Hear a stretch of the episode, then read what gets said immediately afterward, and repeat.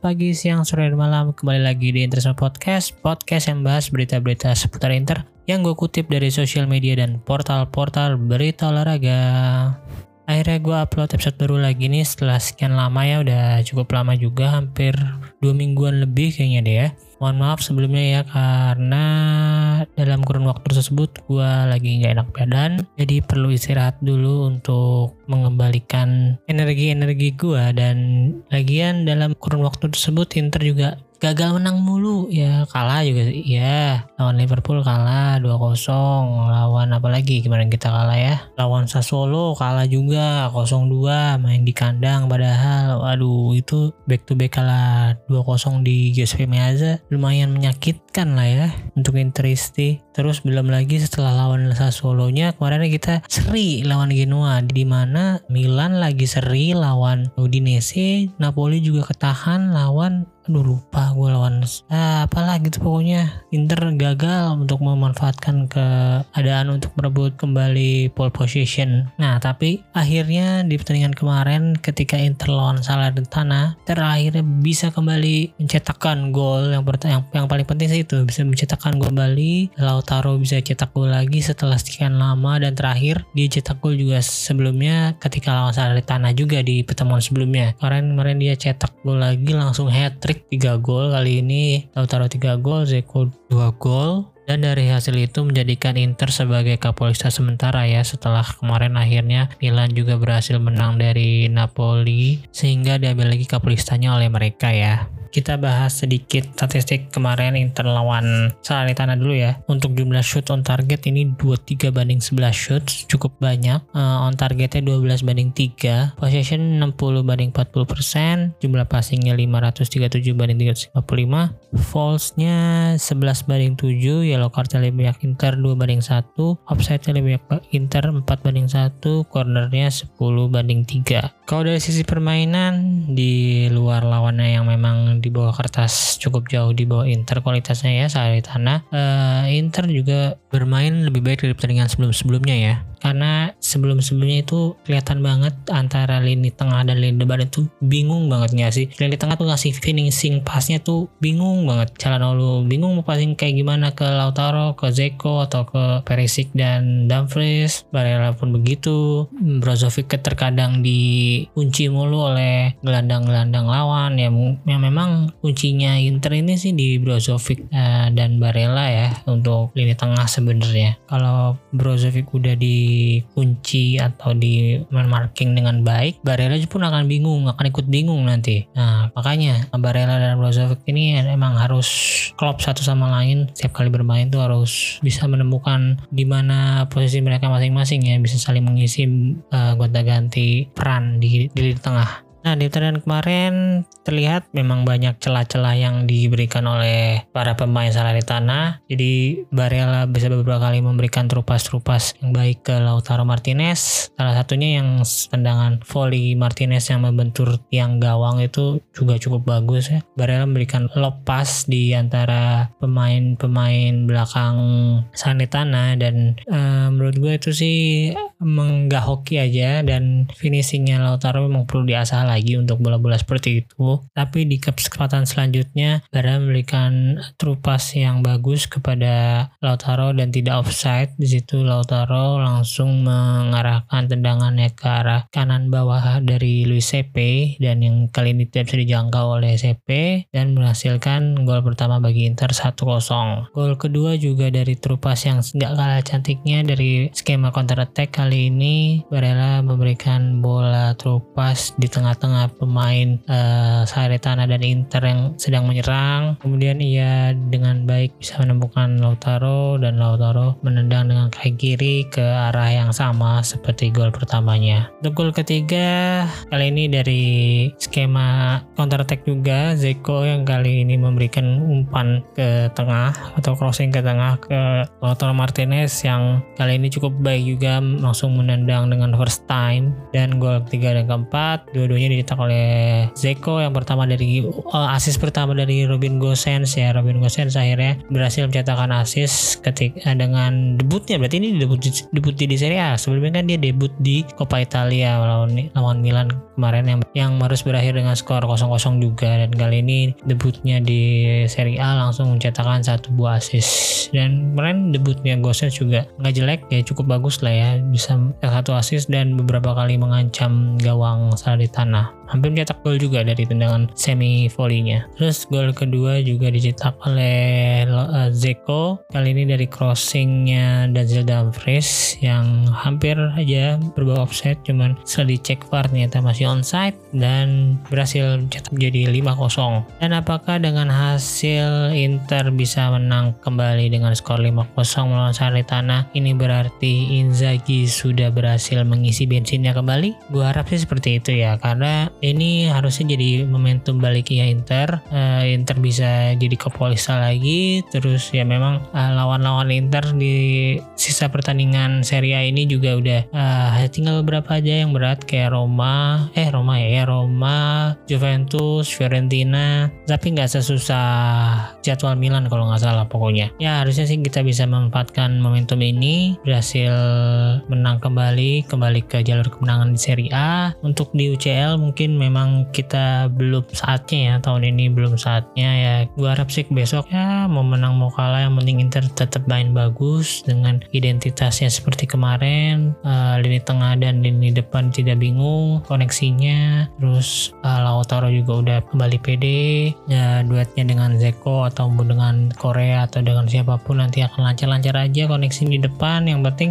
berani menghasilkan peluang peluang dulu lah ya. Untuk hasilnya mau jadi gol atau di ditepis oleh keeper atau di save atau mau di lebar atau gimana nanti tinggal outputnya aja gimana. Ya mungkin performa Lautaro mentalnya terpengaruh dari buruknya performa Inter juga ya di selama awal tahun ini dari Januari ke Februari kemarin. Jadwal memang agak sulit dan cukup padat. Di periode bulan Januari sampai Februari kemarin Inter memainkan 11 pertandingan 7 pertandingannya Serie A dan hasilnya hanya 5 kali menang 2 kali menang di Serie A 3 kali seri dan tiga kali kalah. Kalahnya dua kali juga tuh di Serie A lawan Milan sama Sassuolo kemarin. Nah tapi untungnya di bulan Maret ini udah dua pertandingan ya. Pertama seri melawan Milan di Coppa Italia dengan skor 0-0 dan kemarin akhirnya menang melawan Salernitana 5-0. Ya sekali lagi gue berharap ini jadi titik balik kembalinya tim asuhan dari Simone Inzaghi ke jalur kemenangan ya. Kayaknya sih harusnya Inzaghi sudah mulai mengisi bensinnya lagi nih karena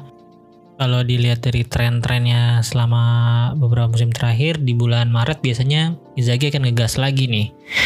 Karena jadwalnya juga nggak terlalu padat terus lawan-lawannya juga relatif lebih mudah dari bulan-bulan kemarin tuh Januari Februari. Gue optimis sih Inzaghi bisa kembali ke jalur kemenangan ya. Kalau kita lihat di beberapa musim terakhir Sebenarnya juga Inzaghi nggak buruk-buruk amat di periode Januari dan Februari. Contohnya di musim 2020-2021 ketika dia menangani Lazio kemarin. Dari 13 kali bertanding, mereka main di Serie A 10 kali. Totalnya 8 kali menang, satu kali seri, 4 kali kalah selama di Serie juga tujuh kali menang, terus kalah ini Serie cuma dua kali. Ini cukup bagus ya. Terus di bulan Maretnya selanjutnya dia memainkan empat pertandingan dan hasilnya dua kali menang, dua kali kalah. Ini juga nggak bagus-bagus amat sih sebenarnya. Kemudian di musim sebelumnya lagi di tahun 2019-2020 di periode Januari Februarinya mereka memainkan 12 pertandingan, di antaranya 10 pertandingan Serie A dan hasilnya juga nggak buruk-buruk amat nih. 9 kali menang, dua kali seri dan satu kali kalah kalahnya pun hanya di Coppa Italia. Nah cuman setelah itu tahun itu kan musimnya pandemi jadi bulan Maret diberhentikan dulu mulai lagi baru bulan Juni atau Juli gitu ya. Terus ke mundur ke satu musim sebelumnya lagi di musim 18-19 di periode bulan Januari Februari 2019-nya Lazio memainkan 10 kali pertandingan di antaranya 5 pertandingan Serie A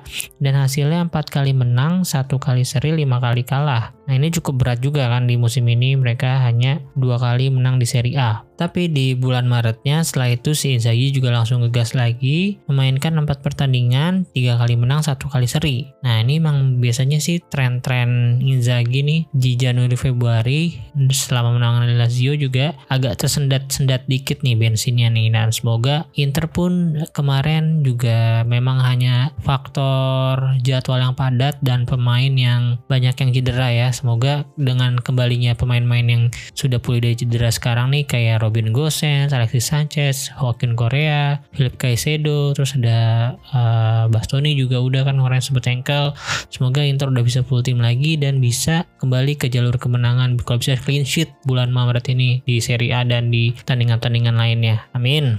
Semoga pulihnya pemain-pemain yang cedera juga jadi salah satu faktor bensin tambahan untuk Inzaghi dalam mengarungi sisa pertandingan di Serie A dan di Copa dan di Liga Champions juga yang akan bertanding malam ini lawan Liverpool nih. Gue akan coba sedikit membacakan prediksi dari uh, situs sportsmall.uk .co.uk ini. Kalau dari sisi Liverpool, Ibrahim Konate akan tetap uh, mengisi posisi di belakang jika si Joel Matip belum siap untuk bermain. Dan Jota juga kabarnya udah balik ke kondisi full fitness. Dan makanya Klopp akan sedikit uh, memilih di antara ketiganya dan keempatnya bahkan ya sama Luis Diaz juga.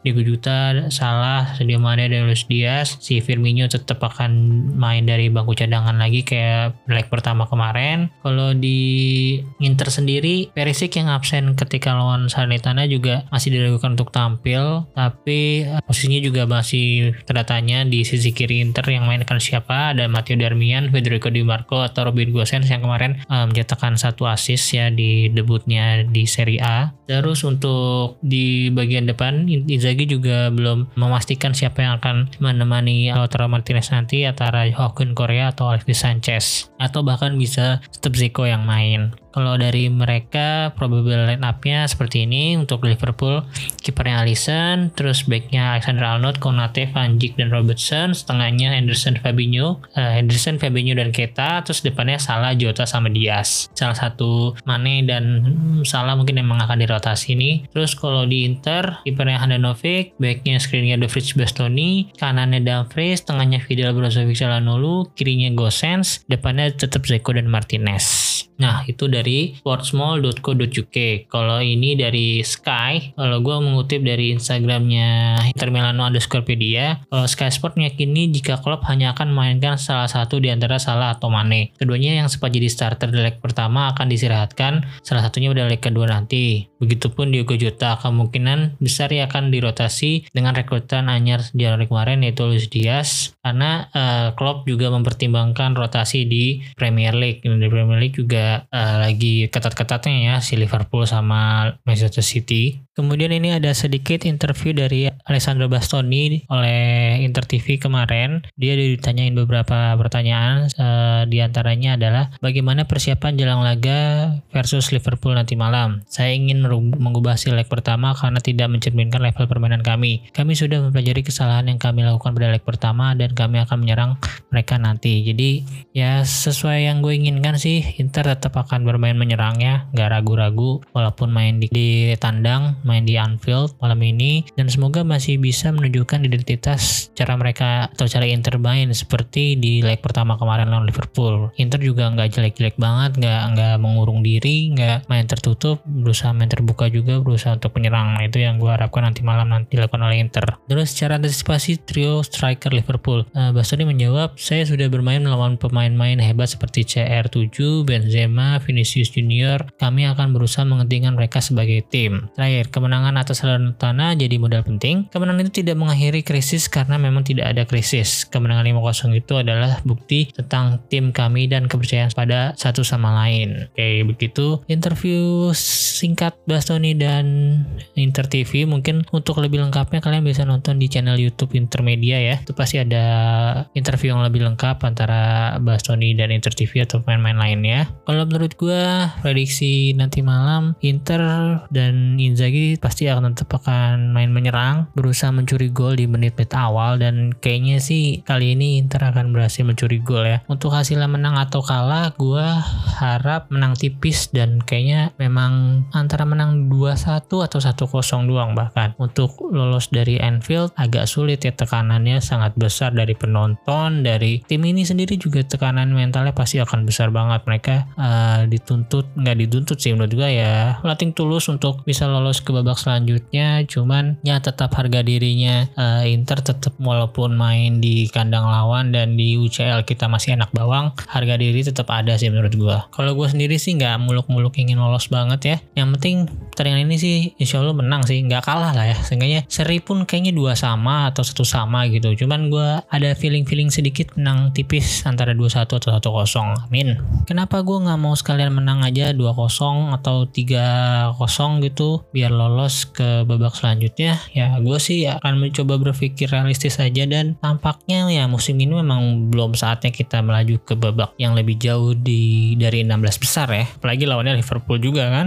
Modal yang di leg pertama juga cukup berat, udah kalah 0-2 duluan. Kalau 0-1 masih masih oke okay lah masih bisa dikejar. Ini agak berat sih kalau main dengan modal 0-2 dan mainnya di Anfield pula. Jadi mungkin kemenangan tipis adalah hasil terbaik untuk Inter nanti malam ya karena kalaupun melangkah ke babak selanjutnya pasti lawan yang di depan akan lebih berat lagi dan akan menguras tenaga Inter yang akan mainkan jadwal lebih padat lagi. Lawan bolongnya aja ini belum ditentukan jadwalnya kapan. Ini lawan bolongnya kemungkinan ditentukan setelah Inter dipastikan uh, gugur dulu dari UCL ya misalnya ya nggak tahu malam ini atau di babak-babak selanjutnya. Cuman kalau sekarang-sekarang ini sih untuk cari jadwal kosong Inter jadwal tunda melawan bolongnya masih agak sulit. Jadi masih akan ditentukan kalau Inter udah gugur dari Copa atau UCL. Oke begitu aja untuk episode kali ini. Terima kasih untuk teman-teman yang udah mendengarkan sampai menit kesekian. Jangan lupa di follow akun sosial medianya di